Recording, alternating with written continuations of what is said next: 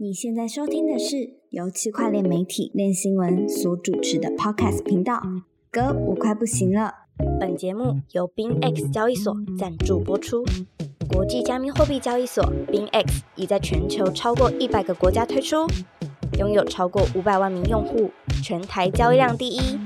提供现货、衍生品、跟单及网格交易。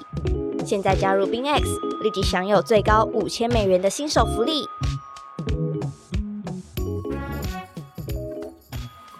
嗨，欢迎收听这一集的歌，我快不行了，我是韦德。那这一集非常特别，因为我们现在在日本的千年古都京都，也是我非常喜欢的一个城市。然后这次是因为来参加这个 IVS 这一个新创的高峰会，然后里面有个很大的 Web 三展区，然后叫做它它主题基本上就叫 IVC 嘛，对不对？就是对对。然后这次我们非常荣幸邀请到我的好朋友，就是驻日旅日律师黄雅森 Arthur 来我们节目，然后跟我们谈很多关于日本区块链市场的事情。欢迎 Arthur。好，谢谢韦德的介绍。大家好，我是 Arthur。好，那我叫黄雅生。那我在台湾以前是个律师。那我在去年的时候，因为就是就是来日本读书，然后同时就是有 remote 协助一些日本就是台湾公司哈，或者是外资企业想要来日本发展，所以我在这边就是协助，所以有看一下日本这整个的市场跟自己一些个人长期研究日本 Web 三跟产业的一些心得。嗯所以很高兴在京都那个 IBS 的活动再次见到韦德，然后来聊聊看我这一年对于日本整体市场从政策哦，还有这些产业相关的一些发展。嗯，对太自然了。就是，然后之前就是阿 Sir 在练新闻上面其实有发表过一些文章，然后内容都蛮详细的。大家如果有兴趣的话，可以再回去看看。那我们这次就想要来多聊聊关于日本市场状态啦，就是在嗯 FTX 事件之后，然后全世界。都开始出现很多的监管动作，然后尤其是美国。那当然，亚洲这边呢，相对来讲是有比较多监管框架的。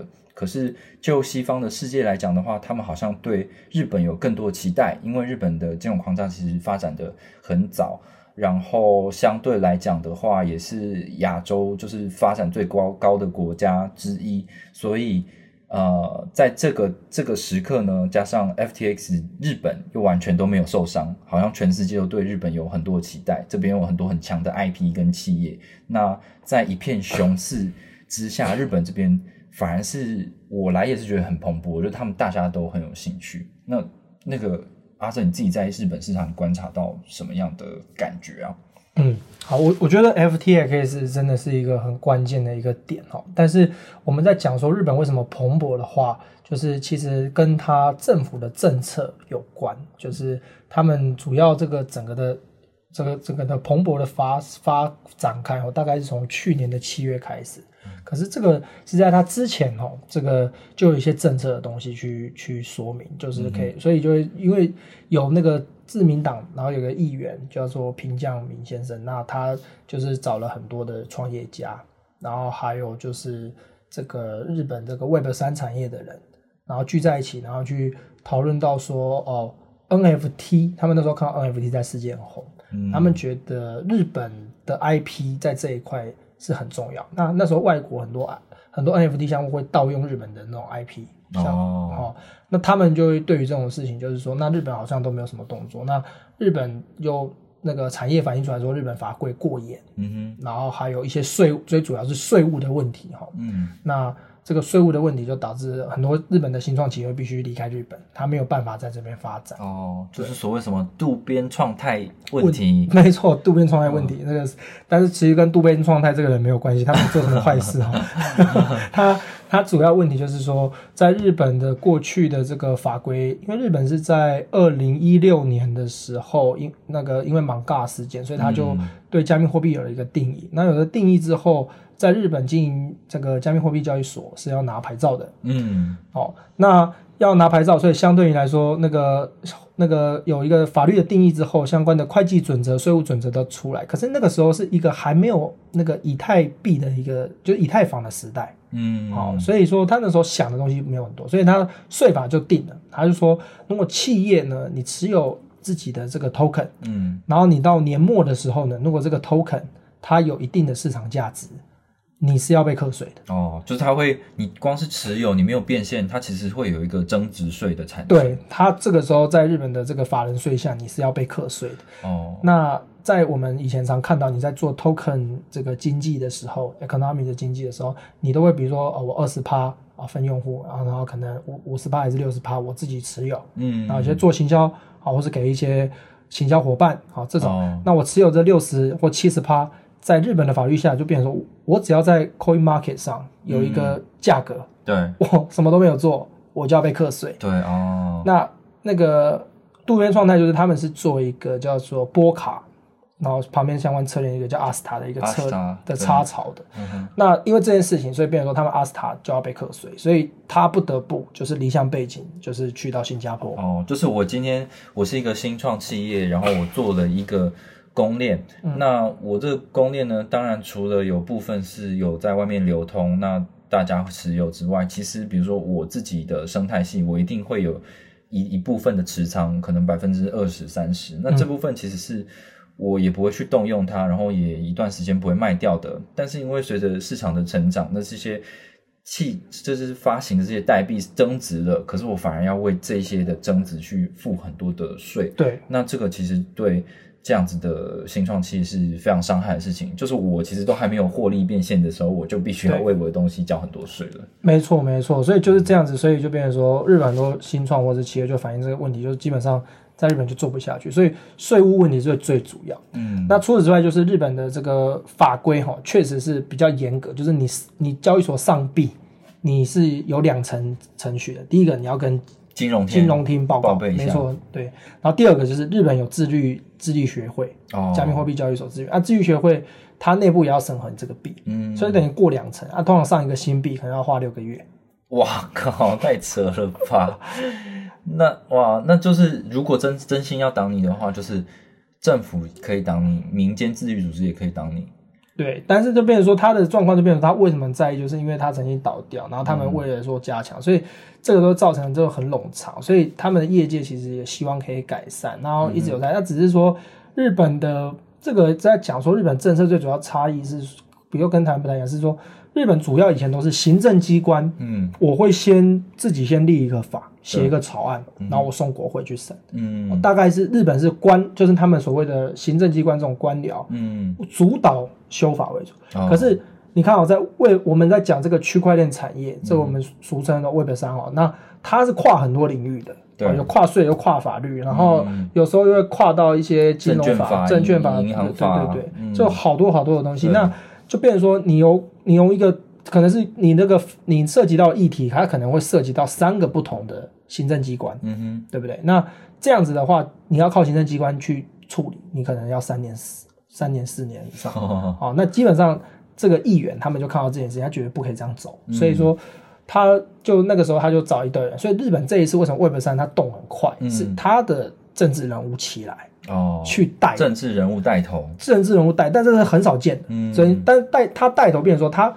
引用弄一个用一个小组，然后这个小组就会变成说，他协助产业去跟不同的政府机关做做沟通，嗯然后呢，这个他所在的组又是自民党所谓推数位化的一个研究小组，哦，他不是只有研究 Web 三啊，他有研究 AI、研究数位转型。对对，那所以它是一个综合性的解决方案，它不一定要只依赖区块链，但是它更大的概念可能是 Web 三，然后数位转型，对对，它大的概念是数位转型，嗯然后下面里面可能 AI 跟 Web 三啊，哦只是 Web 三这个东西是日本同时有好多个这个网络的大佬嗯在推在在讲这个概念，哦，所以然后日本又有 IP 嘛，嗯。所以大家就会觉得说那个是日本的未来，哦，然后刚好很多那个发生最多的这种这种这种 Web 三。嗯，那所以声量比较大一对，点，它声量比较大，那所以大家就觉得说，哎、好像这个是可以走的。所以说，他一开始就是发那个 NFT 白皮书，他讲，他又列出了好多个日本目前产业，他要走向区块链，他可能会面临的问题。那首先第一个就是他没有足够的新创嗯，来做帮忙做数位转型，或者是外国企业也不容易进来，哦那大企业要进去也有他，不管是在呃获得会计会计审计的一些状况或者是什么，都、嗯都有一些困难。嗯哼，他希望把那些障碍一次扫除，所以他发一个 NFT 白皮书。嗯，对，哦，哎，其实就是刚刚阿 Sir 讲到这个新新创的这个问题啊，我我我觉得就是前几天我们在聊天的时候，我觉得特别有感触，就是比如说像我们看日剧什么的，只要是跟大学生有关系、社会新生有关系，你就会看到他们毕业之后，然后就穿着那个套装，然后拿一大堆书面资料，然后到处去跑企业去求职什么的，然后。嗯，就是阿 Sir 有跟我说，就是在这个刚刚讲这个渡边创太，他成为一个年轻三十岁以下的创业新创代表的时候，就是这样子的人物，其实在日本是很少见的。因为年轻人通常他不会觉得创业是他的第一选择，那他可能是会想要进入一个很大的呃企业，然后就他其实就是可以拿到安稳的工作，然后工作一辈子，然后就这样很顺遂的走下去。所以就是。刚刚有提到说，像是这样子的，不管是 NFT 白皮书或 Web 三白皮书，他们其实都是想要重新去建立日本的新创力量，然后让更多年轻人愿意投入进来。对，就是这个是两个两件，就是他新的首相有提出这个新的这个经济政策，嗯，那他新的经济政策，他说日本要一定要走数位转型，嗯，然后另外一个就是他们觉得这个新数位转型里面新创的力量是很重要的，嗯，所以他就说那怎么推新创？那我就是要做政府要协助一堆新创，嗯，然后同时年轻人有活力，啊，所以这样子去做。那这个就变成说，他政策的走向要推这个。那这个渡边状态就是一个三十岁以下年轻人，然后就是他是一个很很很有这个吸引力的一个故事嘛，就是哦，年轻人想创业，结果啊被推到海外，然后还是很喜欢日本，但是呃不得不哈，只好在新加坡哈，在在外在或者要去杜拜，对不对？被要在外面生存啊，还必须讲英文哈，不然在日本，对吧？这是我个人那个一个开玩笑，但是大概政府的意思就是想要去推这个，对对。那这个就有两个方向，一个诶不是说两个方向，是两件事情。呃，数位转型是一个大的国家方向，那数位转型要怎么成功呢？新创它是一个很重要的力量，所以这两件事情都同步在在推进。对对对，就是希望扶持新创，然后也鼓励大企业去跟新创做合作。哦，那那对对，我跟你说，昨天我有遇到那个渡边状态，然后我有跟他聊天一下，然后我就跟他说，就是渡边状态问题跟最近其实这个关于企业增值税这件事情也有改也有改嘛，他有一些有有限制的条件，让你就不用缴税这样。对，然后然后当然我们就讨论了一下，说哦，但是这个好像还不是真的是很开放，算初步开放还有进进步。然后我就说，那你这样子如果开放的话，你会愿意回来日本吗？然后他他就说：“哦，我会啊，我会回来日本，就是他讲的啦。啊，他会不会回来就不知道。他在很多演讲都说他其实想回来。他说新加坡除了工作以外没有玩的地方。哦，靠。”这是什么感想？就是他说新加坡没有，就是就是一个算工作的地方哦。那他他就说他还是比较喜欢日本哦。之前我听他别的演讲，他也是这样说。对，我觉得就是就我自己在日本这几天来看，会觉得说日本是很蓬勃，然后他们一直有他们的社群，但相对来讲，他们是比较。独立于世的一个，就是跟外世外世界外面隔离的一个发展的体系啦。那像那个渡边创太，他那个 XR，它也是一个算是新兴公链，可是相对来讲国国际知名度就没那么高。然后渡边创太，他我就问渡边创太说：“你有要想要推国际化吗？”他说：“他想要挑战美国看看。”我说：“美国现在抓很严呢。”然后总之就是他们其实是还是有企图心想要进军国际的啦。这样，对，所以。这个就是最有趣的，就是因为去年这件事情，所以阿斯塔他们就在去年大概七六七月的时候吧，他们做了一个很有趣的，就是他们在他们买了一个日日经报纸的一个版面。哦，把所有日本的为这个跟区块链相关的公司，嗯，然后或者是顾问公司或律所，全部都放进去哦，弄占了一张张版面，然后上面就是想说日本 Number One。嗯，从什么地方开始？从 Web 三开始，哦。他就做了一个这个，然后那时候日本这个业界就蓬勃发展，而且他发的那个新闻稿的时间差不多是在新加坡 Token 二零四九。哦，啊，所以差不多就是大概去年的七到九月那个时候，我就发现日本那个时候一直东西就是出来。哦，那我们可以抄袭一下哎，就是去推动，对啊，对啊，对，但是这个的追根溯源是它是一个。很有趣的一个新创故事，嗯，但是根本的点，我如果从法律或政策是主要是政，他的政府啊，嗯，他对于 Web 三，他有一定的 vision，他有一定的愿景，哦，然后加上日本的大企业也也愿意投，嗯哼，嗨，对，这是真的诶，就是好像诶前天的新闻吧，就是刚才讲的 A Star，然后他有跟 Sony 就是愿意投他好像呃五十亿日元的样子，反正好像三百五十万美金还是三千五百万，请他做这个那个新这个 Web 三的培育那个那个 incubator 嗯，去做一些项目。对啊，就是这，然后这一次来的这个活动，它其实也是，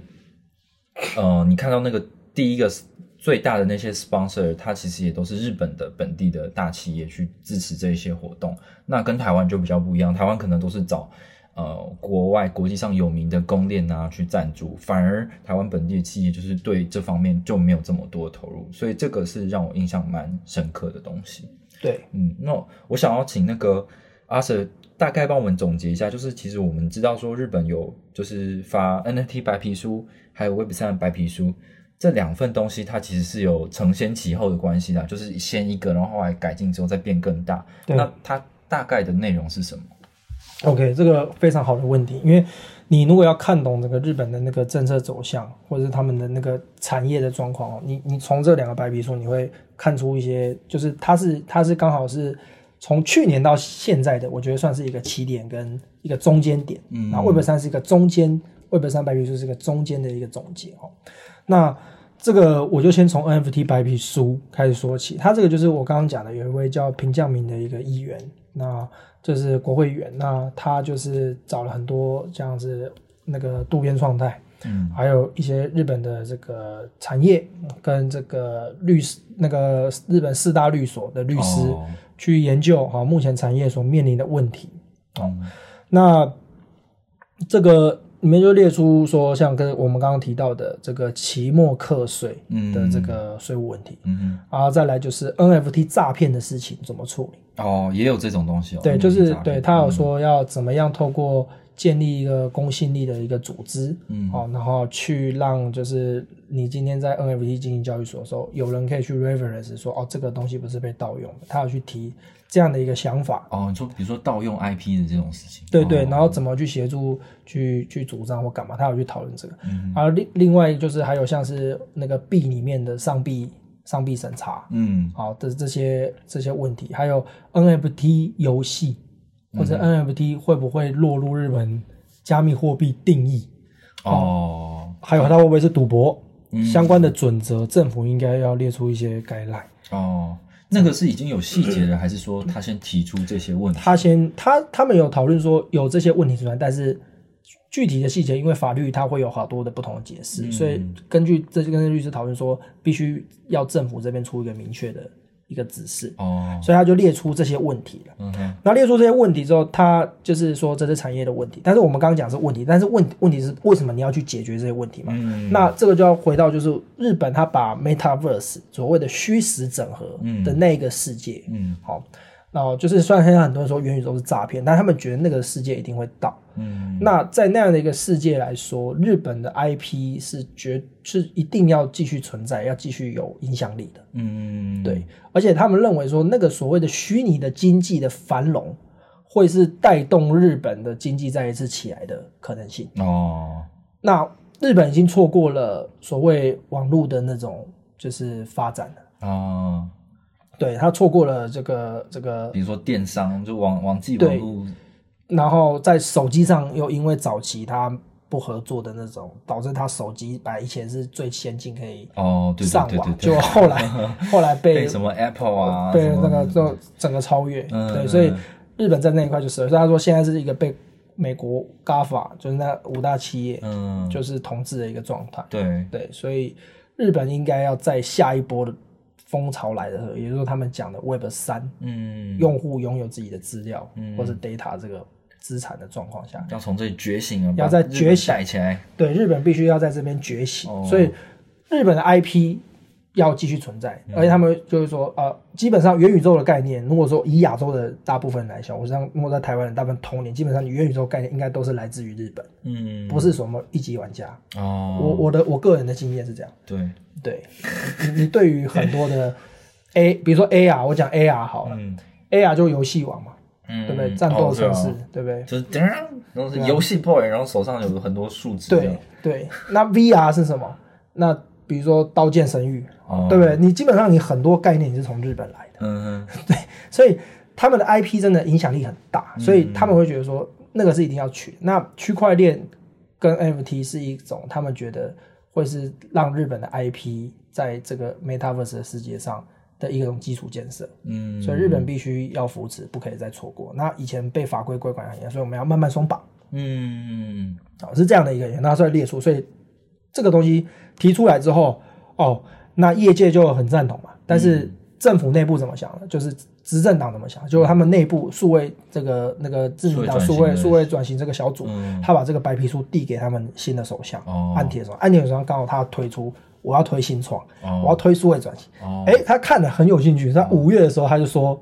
我们要发展 Web 三，哦，就把它结合起来这样，对，嗯。然后他讲了这个之后就变成国策，哦，日本的战略国策。哇，要推，所以要扫除障碍，嗯。所以是为了扫除障碍，所以后来他才真的有动作。他七月的时候，金产省就成立一个跨部门的 Web 三小组，嗯。要去调和不同的行政机关产生问题。哦，然后还有像那个呃日本的数位部，嗯。哎，就就是台像台湾的那个数位唐凤部长在的那个地方，嗯。对他们有一个数位厅，哦。也来协助去做各种的调和，所以大概是这样子，所以就开始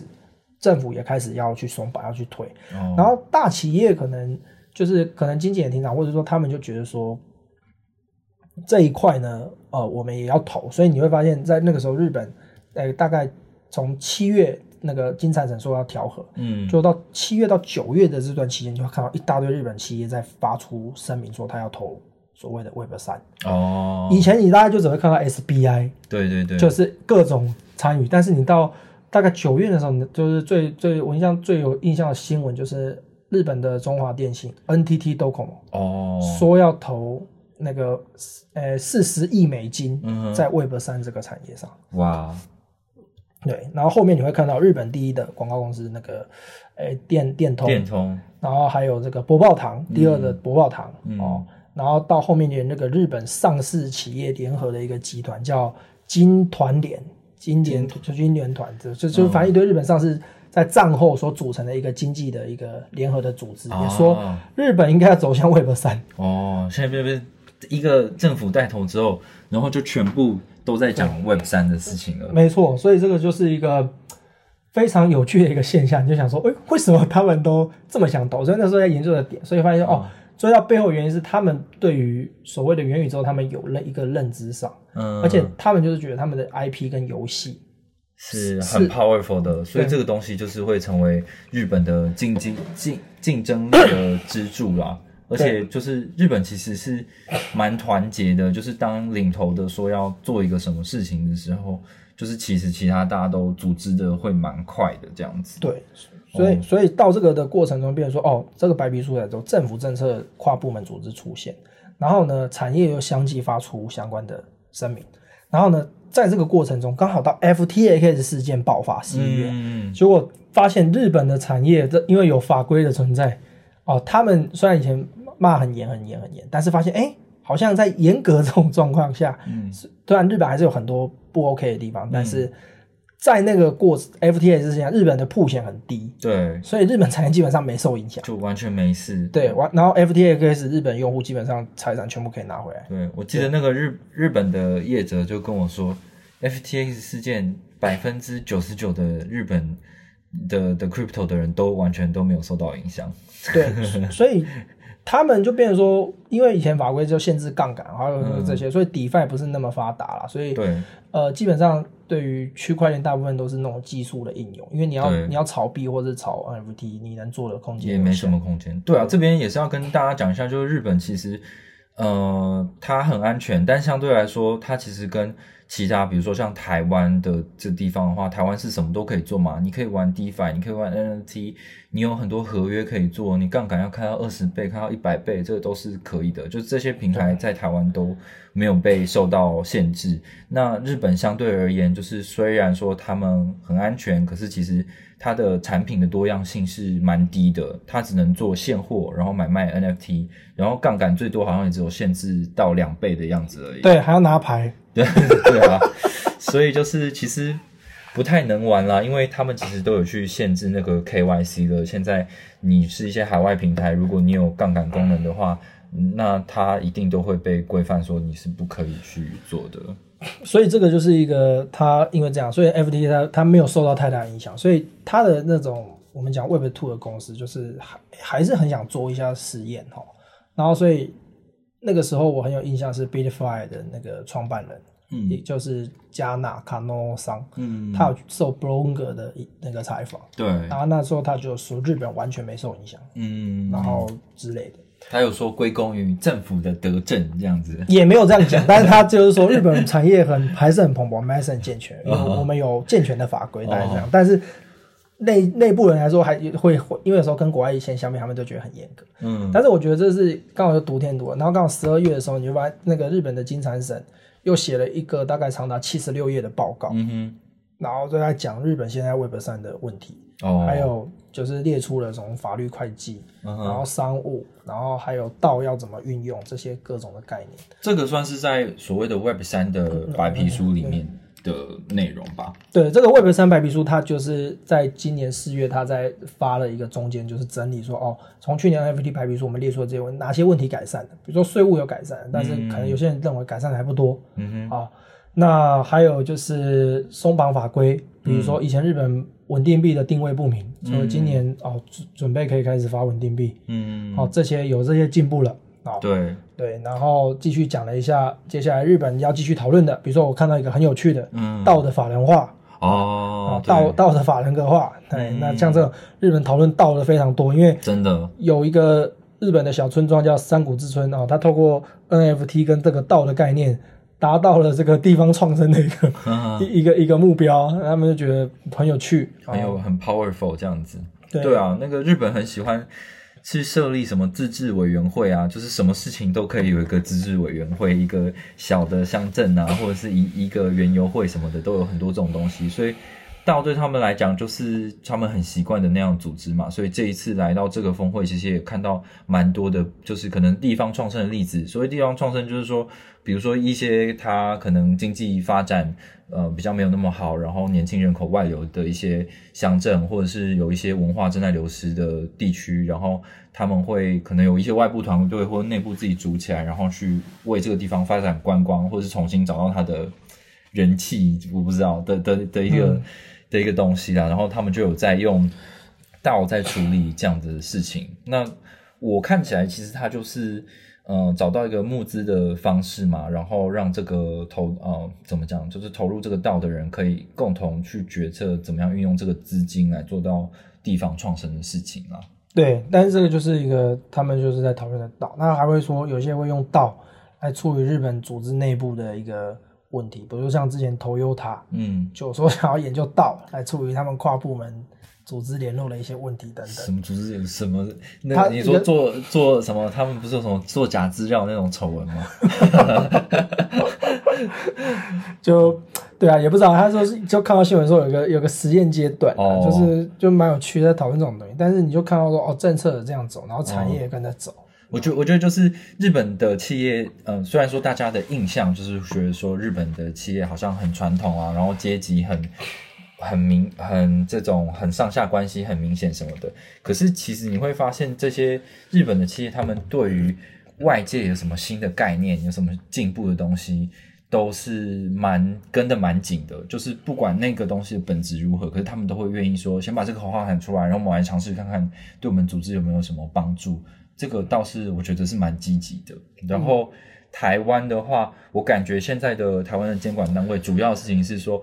哦，我是不太想管，然后你们不要做坏事啊！我跟你们说什么原则，你们不要乱做就好了。那可是日本好像就更积极一点，是政府自己出来，然后跟民间业者一起，然后说有什么问题我们要解决，然后但是我们有一个大目标，就是我们要数位转型，我们要做扶持清创，对，我们要这个真的蛮不一样，我们要在。那个新的一个叙事整合的一个数位经济里面，嗯，我们要在那边占有一席之地，因为他觉得那是未来一种人流，嗯，所谓我们讲流量会流到那里去。哦，好，对。那其实还有一件事情特别有趣哦，就是呃，日本有很多交易所，他们也是很早就有这个交易所牌照的一个国家，可是我不知道是不是所有人都知道，其实日本他们的交易所到现在你都还是不可以 deposit，就是存进去什么 USDT、USDC 这种稳定币让你在做交易的。那但是这个东西的话，其实，在台湾或其实其他所有的海外的交易所，除了韩国以外，然后都是蛮普遍的一件事情啦。那这件事情它追根究底的原因，就是因为基本上交易所还是蛮守法的。然后日本它其实也在这之前也还没有稳定币相关的法令，对不对？就是应该这样子讲哈，就是呃，日本他们在讨论这个的问题的时候，就会涉及到说我发稳定币啊，这这件事情我要我要怎么样做，我要什么牌照？哦，那以这个交易所来说，它这个上币的时候，它有要经过审查嘛？那他们为什么没有稳定币这件事情？其实法律上主要卡的点是在于说，他当初在认定这个稳定币这个所谓的概念，我们他要去要去想说，它到底会不会是日本法律上所谓加密货币的定义？哦，还是它会是属于那个所谓电子支付里面那个余额的这种定义？那这个会分不太清楚，然后分不太清楚的状况下，就变成说，如果你今天是稳定币，我们把它当做叫做电子支付的里面那个余额里面，嗯。你今天你在做移转或者是你要你在做一些事情的时候，你必须要确保那个资金的一个就是留存，然后或者是说你必须要做 KYC 哦。哦，那那这个东西那时候不明确，然后也不知道怎么操作，因为那时候根据日本的电子支付的法令下面没有办法去想说，如果我要还回来的时候要去怎么处理，所以有做这样的人的尝试很少。嗯。啊日本之前是只有一家，就是一家公司叫做 JPYC，、嗯那它但它是预一个用预付的牌照，就是你好像储值悠游卡进去，然后你就得到一个凭证，然后那凭证叫 JPYC 啊，你可以拿着这个东西去 DeFi，嗯。然后去干嘛？但是因为它的预付，日本的预付是不能随便偿还回来的，哦，好，所以就变成说它只能存进去，不能换回来。那这样就没有 redeem 的场合啊，除非我换，比如说换成比特币，然后再换成别种币，然后再出来。没错，对对，他那时候就所以他那个的架构就是以前只有他跑这种架构，哦，对，那其他的案例就没有很多。那他这个也没有在日本的交易所上架，嗯哼，哎，那他都是在 DeFi，嗯对。那接下来可能新的法规之后，它可能会会有一些变动，这个就可能要看要看大家后面看新闻都会看到，哦我我也不确定，对。但是那个日本以前它有稳定币，就是有放贷而已，嗯，就是贷贷那个币而已。哦但是那个币就变成说，它到底是稳定币还是还是加密资产，这个搞不清楚。但是在刚好之前，日本在这个也是在去年的时候，他们就是有定期去修他们的支付法，然后也也有受 NFT 白皮书可能有影响，对，然后有去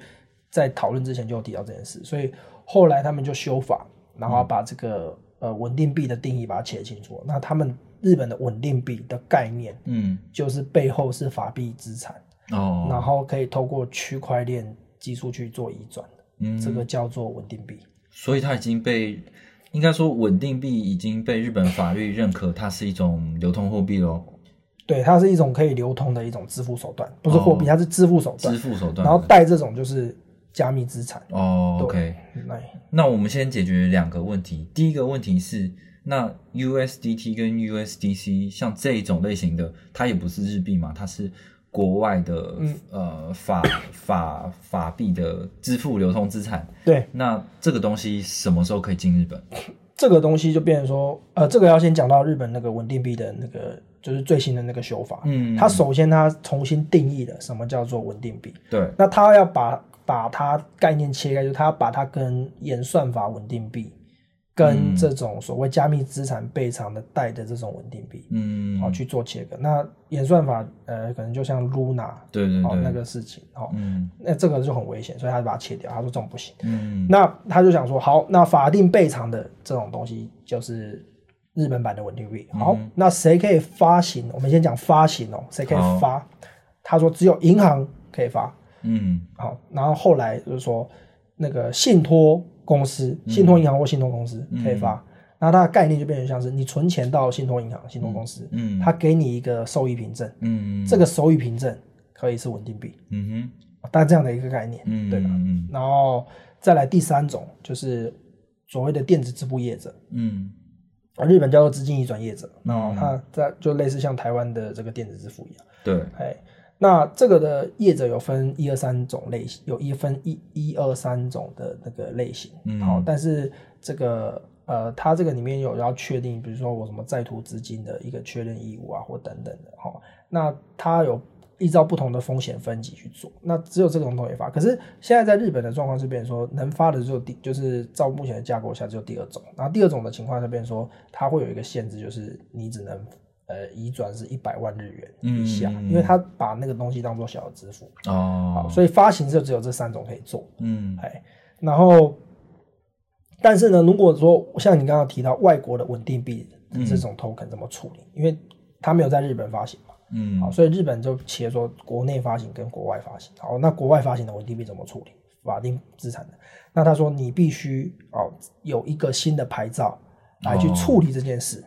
你说国外的发行商自己要到日本发行相关的牌照，他才可以在这边流通。应该是说，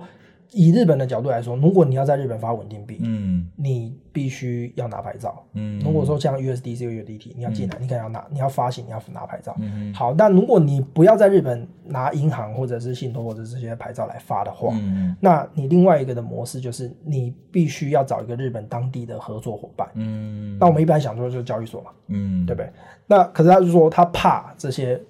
这个稳定币外面的稳定币会出问题，嗯。好，所以说他又定了一个新的嗯。一个牌照，嗯。叫做稳定币处理商的牌照。哦，就是我去分销这些稳定币，嗯我必须要确保说，如果今天外国的稳定币发行商它破产或出问题，嗯我必须要事前的在透过契约跟这个外国稳定币商约定好说，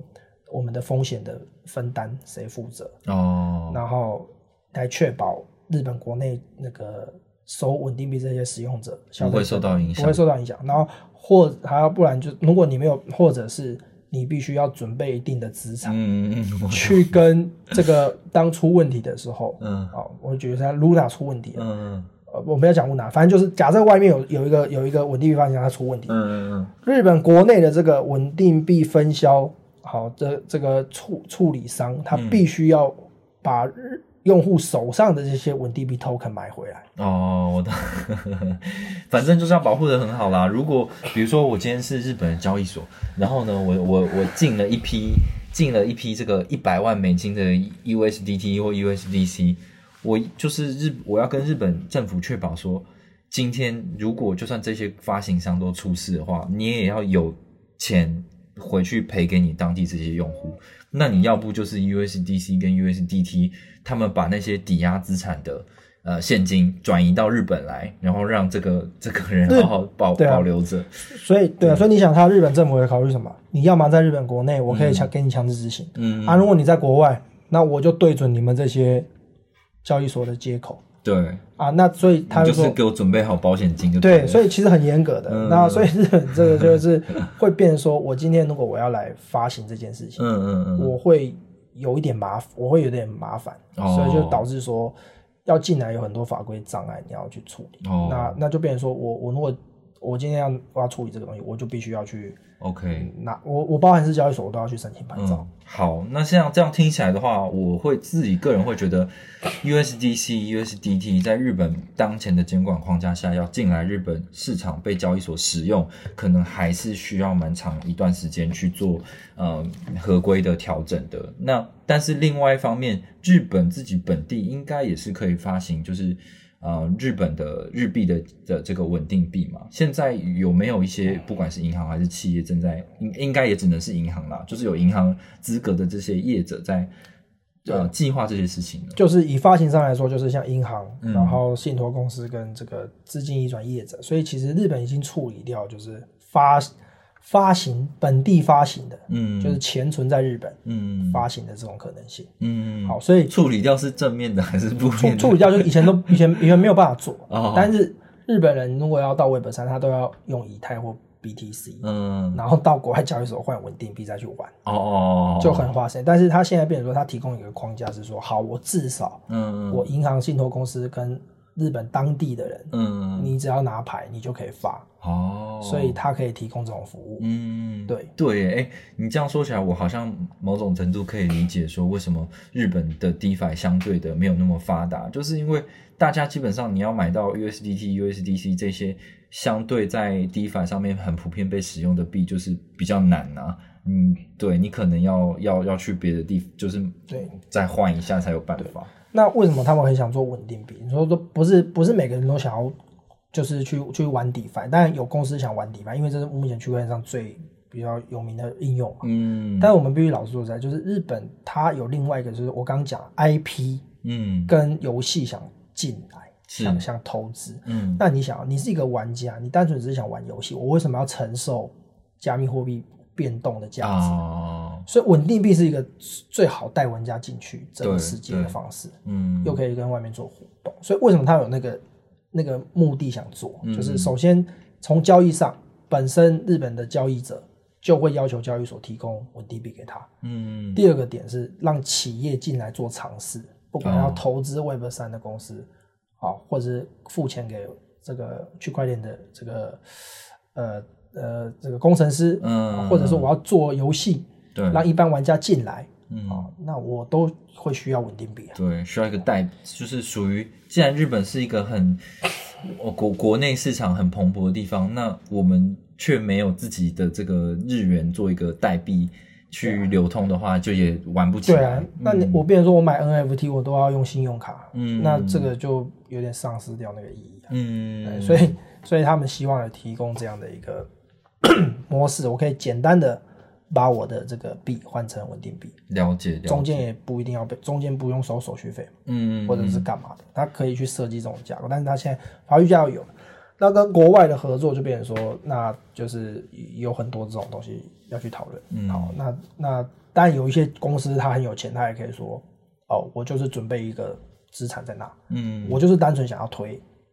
对不对？那剩下就是看他怎么跟这些国外稳定币商去谈，哦，或者是国外稳定币商怎么跟他谈。嗯这个这个就会这个就在目前法规架构上你也不太清楚，那大家就是在在看金融厅会不会再修法，嗯。因为日本你看嘛，他既然他他又推 Web 三，他要推这些，那他接下来也在他也在了解中，所以大家都在做一种 POC 的实验。哦所以至少在我们目前看起来，发行在日本国内发行已经有架构，而且从这个 MUFG，大家从新闻上会一直看到它，三菱东京对三菱东京银行，嗯对他们就一直有释出讯息，所以他们会不会发可能有，然后那但是不确定何时啊。哎嗯，对，这个其实日本对于这方面，比如说日本的，诶，日本央行有在做 CBDC 的这个 POC，就是在做试验嘛。然后他们的银行像，嗯、三菱东京哦，他们其实也很早就在做这种企业间的，就联用联盟链来做银行之间的结算的这种类型的稳定币也有。那现在更进一步，就是他们也有在做给这种 retail，就是呃零售投资者使用的这种稳定币，也是有在进行的啦。那我我自己这次来就是私下打听，就是其实也不止这一家，就是好多家其实都是摩拳擦掌。虽然说我还不知道稳定币在我们这个市场可以搞什么事情，但是我们都愿意试试看，大概就是这种概念在进行这样。对啊，它就是一个这个就一种基础的建设啦，嗯大概就是都大家都有一点兴趣，嗯想要做它。那我还要问一个很关键的问题哦，就是其实所有的稳定币的使用者最最爱讨论的、最担心的就是说，那那你的那个 collateral，你的后面的抵押资产是是什么东西呢？就是如果是以 USDT 或 USDC 这样子的公司为例的话，他们背后就是有美元现金嘛，或者是一些那种呃短期债券啊，或者是其他的贵重物啊，或者甚至有比特币都是。那日本也是可以这样做吗？呃，日本可能它背后它必须是法币，哦，就一定必须是要信托一个日元这样。对，可能是日元，但是你背后你的资产可不可以变成这个呃，你拿去买国债或者是什么的？对对对，好，还是你你只能存银行？这个目前从法规的架构上，可能还没有办法知道太多。哦哎，就是目前看起来是只有日币，然后其他资产能不能也还没有说不能，但是至少现在是没有说可以。也没有说限日币，他是说法币。哦，只要是法但币，但法，币，但然后但是相关资产，但你那个资产是什么？嗯，目前就我自己所知是，我还没有看到咨询去讨论说它可以做什么。嗯，了解，对啊，所以其实这些都可能是呃日在日本想要发行稳定币的发行商必须考量的事情，因为不管怎么样，你都是要赚钱嘛。那像 USDC、USDT，他们其中一种赚钱的方式就是说，他们还是有透过呃，比如说这个呃国呃现金存款的利率，然后还有那个债券利率，可以得到一些收益。这样，那日本的话，如果相对它的资产只能呃比较单一的话，那可能就呃相对来讲没有这么多的获利的机会。嗯，这个也是需要多去理解的。对，所以这个是它的主要是这个法规跟政策走向影响，技术上不太会，不太没有什么有限太多限制。嗯嗯嗯，好。然后我这次来日本，其实就是有感觉。呃，第一个是稳定币的开放，让很多人有很多的机会。那再来就是，其实到这个展场参观，嗯、重点就是两个，就是 NFT 还有游戏，就是这个好像是他们超级重视，而且几乎所有的摊位都是在做这一个。你反而像台湾很多 DeFi 或基础建设的，就相对比较少一点。那就蛮好奇，说刚刚有有说这个，当然这个是他们本来就擅长的东西嘛。那现在好像听说，其实也有很多的大的游戏公司，就是日本很多大的游戏公司嘛，他们就想要开始来尝试 NFT 加诶，就是 gaming 的这种东西。对，这个是一个我觉得特别有趣的，就是说，比如说，呃，我我看日本的这个有个叫就是民间的商会组织，它成立很久，叫做 JCBA。嗯，它是一个日本很多不管是加密货币交易所，或者是呃律师、会计师，还有很多就是有自律联盟啊，不是自律联盟，哦。跟自律联盟不一样，它是一个商会组织，商会组织。对，就是好多个就是加进来，然后它很早以前就成立了。嗯，那他们有各种不同的研究会都在那边。那我最近比较发现，我发现是 Square Enix 哦。做太空战士的那家公司，他加入了。哦，那想说，哦，游戏公司有加入，然后你去聊看那个 Sega 或什么，那其实我透过一些业界朋友关系，有有去跟他们一些就是聊过，嗯。哦，就是一些日本新创他们怎么跟这些 Sega 啊、Square Enix 去聊。嗯。然后其实我我得到的资讯就是，还有一些做游戏的人，他们说日本的手游市场已经饱和，嗯可也就是那个那个样子那他们会觉得说，对于游戏来说，下一个的世界，游戏本身它不再只是一个就是游戏，它就是一种互动的方式，一种嗯一种生活的新的一种环境。哦，所以他在想象的是，他们觉得那我今天有 AI 哈，我 AI 我在造造游戏可能做得更好。那 Web 三的概念什么呢？创造一个虚拟的世界，然后你的财产你自己拥有，客户拥有自己的物品，嗯拥有自己的 data，嗯这个概念会吸引人。好、嗯那它会是下一个线上游戏里面很重要的一块。嗯嗯好，那图什么什么什么图案什么什么图案，嗯。啊，日本的企业会怕他，哦。他怕他的 I，他会有这个东西会把他 IP 把它毁掉，啊因为对对对负面形象啊，因为图案图案这种东西有时候会就是哎、听起来很不错，嗯。好，但是可能你没有弄好，它可能就变赌博跟在就赌博游戏或者干嘛。对，好，那你要怎么去做它？那个 token 的经济设计也不好设计，所以日本它比较想象的是说，我如何利用 NFT 跟区块链概念，我让我这个游戏里面的一些体验更好，体验更好，嗯或者是说，呃，我也在做场，他也在想，他也不知道有太多的 use case 嘛，所以他们在想说，是不是有一种可能性是，呃，用户真的在里面做贡献，哦。然后他可以得到特别的 NFT，哦好，贡献的话，类似是比如说游戏成就吗？还是什么？比如说在游戏里面创东西啊，或者是说他帮忙去想一些概念，哦，然后我是不是给你 NFT？哦，就我给你一个特别粉丝的 NFT 啊，只有持有这些 NFT 的人才可以来参加特定活特定活动，哦，类似这种可能性啊、我懂，我懂。其实这些呃，就是 NFT 呃，跟 gaming 就是 blockchain gaming 在日本以外的市场，可能一两年前甚至更早以前就。或者是一八年、一九年的时候，就其实很多人在讨论，然后就是在讨论说，哦，游戏变得更开放啊，大家可以一起来共同治理这个游戏的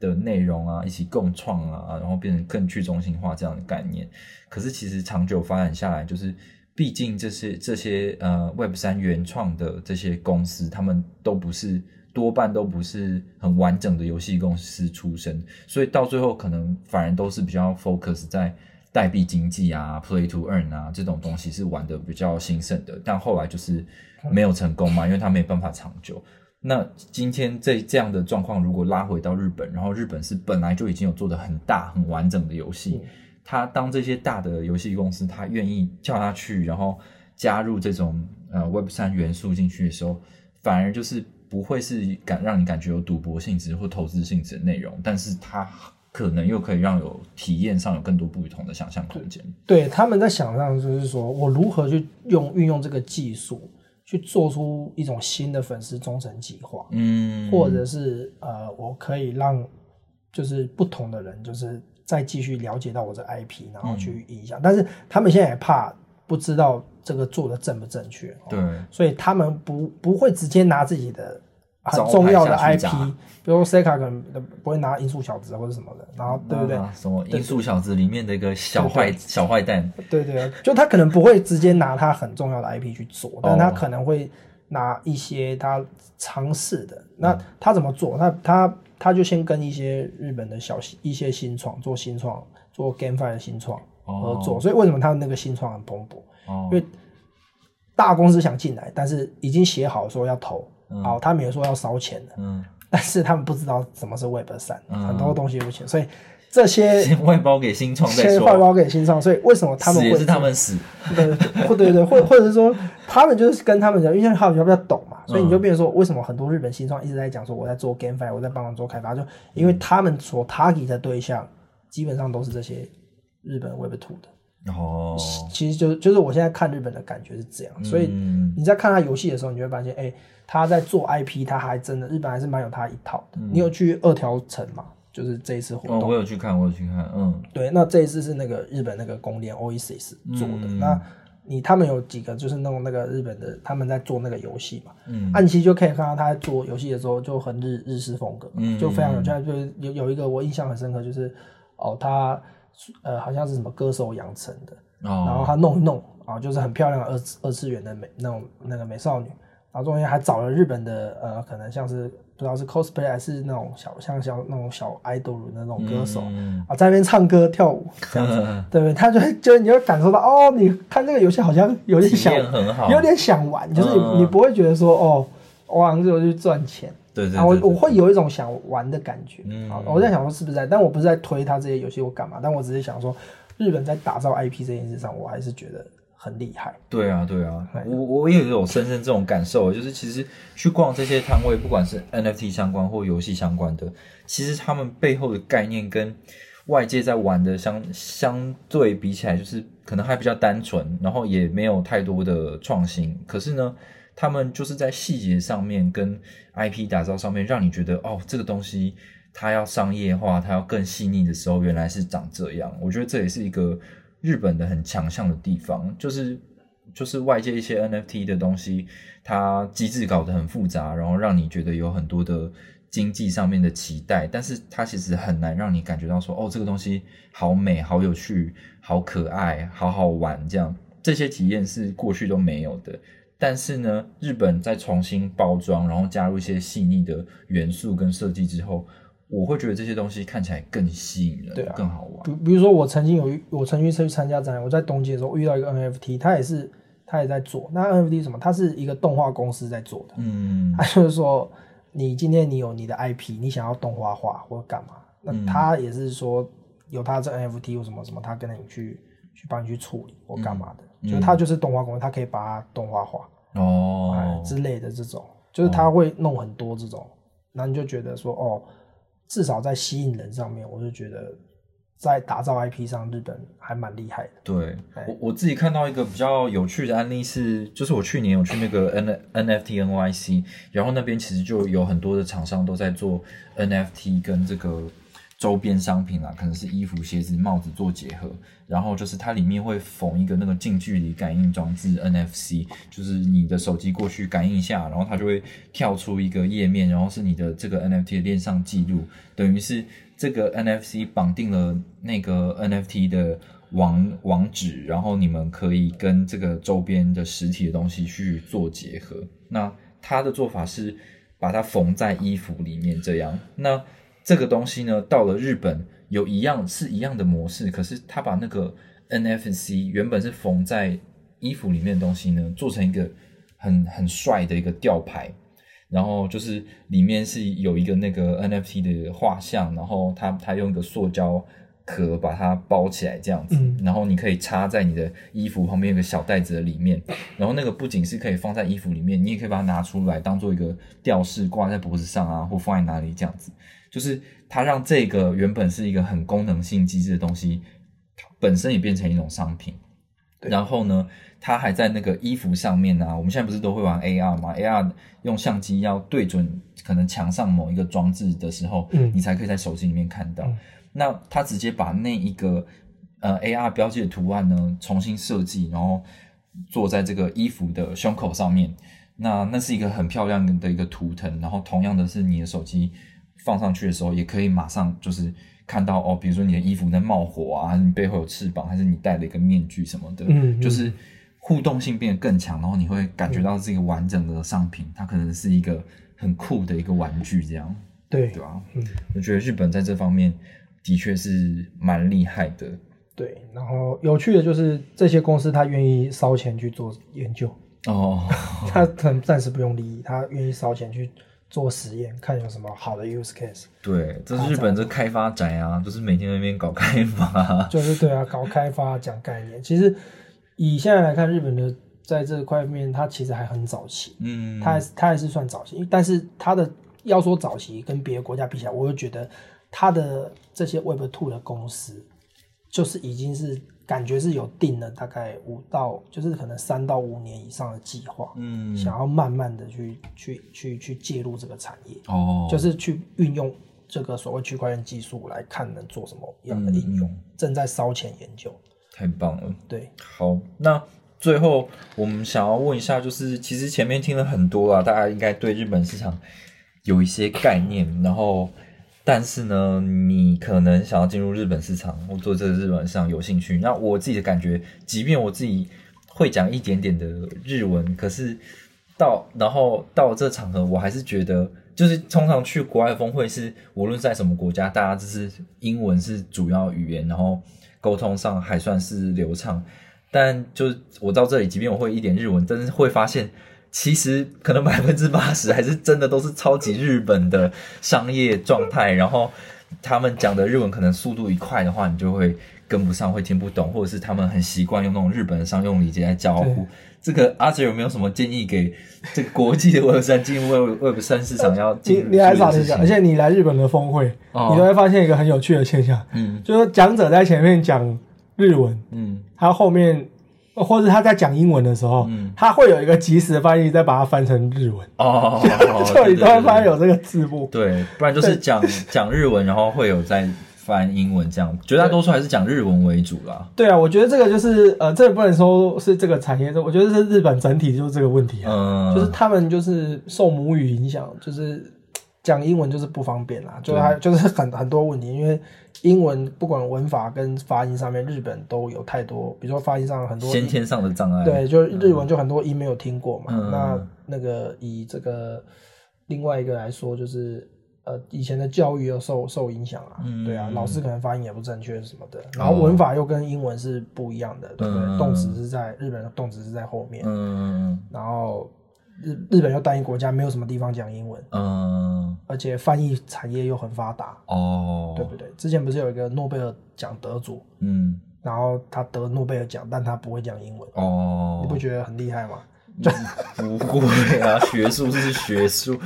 这个我觉得还好啦。但是就是我会觉得，如果大家要有兴趣往这个市场发展，必须要有一个心理准备，就是呃，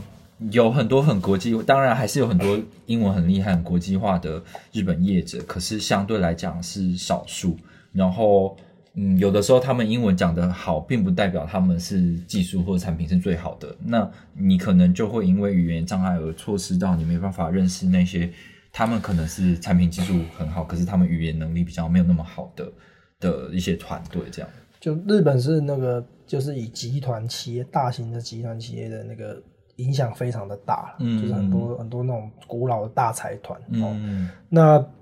我会觉得，如果说以新创公司，像特别像台湾，台湾最近也在推台日的新创合作嘛。嗯那我觉得，呃，你跟日本的新创可以先接触，这种会比较好接触。嗯好，那他也愿意，他也讲英文，因为他想让你们先合作起来，嗯，或者是这这样先开始。但是呢，如果你想要跟日本的传统企业，就是就是那种大企业合作的话，嗯我觉得，呃，如除非你非常有名，不然你如果是你，就算你非常有名，其实在日本你都必须有一定程度的本土化。对，耶、那这个本土化的一个概念，就像我刚刚讲，你看哦，我现在说日本很多 Web Two 的公司，他想要跟新创合作，为什么？因为他不懂嘛。嗯但是问题是，他来做合作，他也要怕有风险，他要规避风险，所以他很容易倾向找日本的企业。就是首先第一个就是讲日文，嗯，那系统出问题，我们要找你的开发做新，我干嘛？哦我我直接找你就就方便了，对哎对，，对不对？那你如果是一个外国企业，我就会担心说你会不会不处理，嗯或是不回我。嗯那那你这样子的状况，他有这样的 concern 在，他虽然跟你认识不错，但他可能他内部评估，多数有可能内部评估就说哦，有这个风险，怕麻烦还是不要好了，怕麻烦不要哈，或者是有这个风险啊，如果出问题怎么办？又没有一个会讲日文的人，嗯，那我纵然我上面的人或者是 BD 很会讲，但我工程师或者是别的不太会讲，那怎么办？嗯好，所以在日本企业，我觉得呃跟别的市场不一样，就是虽然很麻烦，但是就是他建立信任关系，那个建立信任关系的关系，就是就是那个过程有有比别人长啦。对，哎，首先，所以你说你你作为一个台湾新创，你要进来，首先你必须要有法人呐、嗯，你要有设立狗公司，嗯。你要有一个会讲日文的技术人员。嗯，好、那至少这些还要先会讲日文的技术人员哦，通常有比较好，因为他、哦。他我刚刚讲系统出问题，他找谁负责？哦，是是是。那，当你一开始不行，那你至少有一个会讲日文的 BD 或者是 sales，、嗯。哦，这个是很重要。那他才他至少他找得到人，他他可以这样。那你就说，哎，你看我准备好了，然后接下来呢，你就是要花时间嗯哼。去去让他信任，OK，相信说哦，你不会出问题就抛下他。嗯，如果你要跟着，因为对于一个日本在企业的一个人，比如说他去他推一个案子，嗯那他纵然这个东西可能对公司很好，很或者很不错，但是他很担心你出问题会不会影响他在他在组织内的问题啊。嗯，其实这个在别的国家一样，但是日本是一个呃，我觉得更重视这件事情啊，就是他转职，虽然现在有很多转职，但是有时候嗯转职也不是那么容易。就日本不太转职，日本不太转职，这就是一个日本文化。所以说，对啊。这这是一个就是会影响，所以你就要我们我们那个刚刚来录音之前，也在那边跟那些日本的那些人力公司在那边拉赛，然后感觉好看，好像还是以新鲜人为主啦。转职的会有一个年龄限制，就是他会跟你说几岁以下的转职率成功大概是多少这样子。对，但但是我我觉得就是首先就是见任信任的关系就是嗯比较长，所以你必须这个市场就是麻烦，就是你要先投资，哦然后再想办法跟他做生意。除除非他很喜欢你，他他就直接给你做。但是嗯这不是只针对新创，大品牌也一样。嗯，大品牌基本上进日本也做，只有一家公司没有，就是日本人爱用它，就就直接进来了。哦，那家公司是谁？你知道吗嗯、是谁？？Apple。哦哦哦哦哦哦，对对对那那就没话，真的废话嘛，那没话讲了。对对啊！所以说你这样子，哦，所以所以这个就是我觉得我自己在日本做一年 BD，我我的感受上就是信任关系很强，所以哦。你真的要进来，你你透要么要透过关系，就是比如说产业内的关系介绍，嗯，或者是你就是必须 take 一些当地的一些 agent，你才比较容易作为外公司进来。如如果如果我们先撇除语言的障碍跟关系的问题，假设这两件事情我们都可以解决的话，就你观察，在日本的这个 Web Web 三市场的发展，有什么是他们比较欠缺的？然后其实我们从就是外部是切入的话，会是他们蛮需要的东西。我觉得是对于 use case 的想象，哦，就是就是你的灵活程度跟你你的那些就是可以做什么样的应用。因为日本你会看到它应用其实都蛮简单的，嗯，哎，然后也没有太多的创新，其实说白了就这样。哦。哦，对，所以其实外面已经玩过一波的东西，再拿进来玩，应该还是蛮香的。对，但是你如果要玩那种炒的，我基本上你会失败，因为这个这，因为我现在感觉是它比较 to B 市场，哦，对对对对，它对 to C 它要带法规，嗯要等这些过了，对然后加上可能民族有些人也比较保守吧，就嗯也不太会太敢尝试。对，这个也是我观察到，呃，相对来讲，我觉得好像比较正向的事情呢，就是好，就是你说啊，日本的这个区块链的多样性或是应用，好像落后世界蛮多的，那他都还在做很单纯的东西。但是你说你要带什么玩过的模式进来，如果你要做那什么 DeFi 的那种 farming，还是 Play to Earn，然后玩的很很火的这一种的话，其实就是如果是投资或很投机机性质的东西的话，不见得会是这个市场现在关注的。他们比较关注的是说，怎么样，呃，这个技术的应用可以带给企业有新的发展方向，然后呃有新的创新的 business model，真的是可以应用的，这才是他们最关注的东西。对我我觉得主要就是这个市场目前没有受到太大的打击啊，嗯信心都还存在。嗯，但你别的地方因为底那个 FTS 事件，你信心打击已经要再回来花一段时间。哦，但日本至少它没有受到这种重创，所以它还没跌那么大的哦倒，所以大家在慢慢走，慢慢走。太好了，我们可以来伤害他们一下。没有啊，好，那其实今天已经聊了蛮多的，然后嗯，当然还有很多事情可以聊，就是以希望之后可能阿 Sir 不管再来日本或是呃阿 Sir 回台湾的时候，可以再多跟他聊一聊，相信有更多的东西会一直不断的推进下去。那大家如果有什么问题想要问阿 Sir 的话，应该也可以在脸书上面找你吧。对，然后或者是但他不一定回你就是了，但是就是啊，那或者是你可以私讯练新闻，然后我们也会收集问题，然后去做更多的询问啦。对关于日本的东西，其实我在网络上我有写很多，嗯就是观察文章，然后我散落在很多各大媒体都有各大媒体，嗯对对啊，像我之前在练新闻有写过这个呃日本的一些就是税法问题吗 FTX 哦税法是台湾 FTX 对，那其他我有些投在投在不同的媒体，大家也可以嗯，大概就是 Goo- Google 一下黄雅生 Arthur 就可以找到了。那对今天非常谢谢 Arthur 来接受我们的访问，我们下次再见，拜拜。拜拜。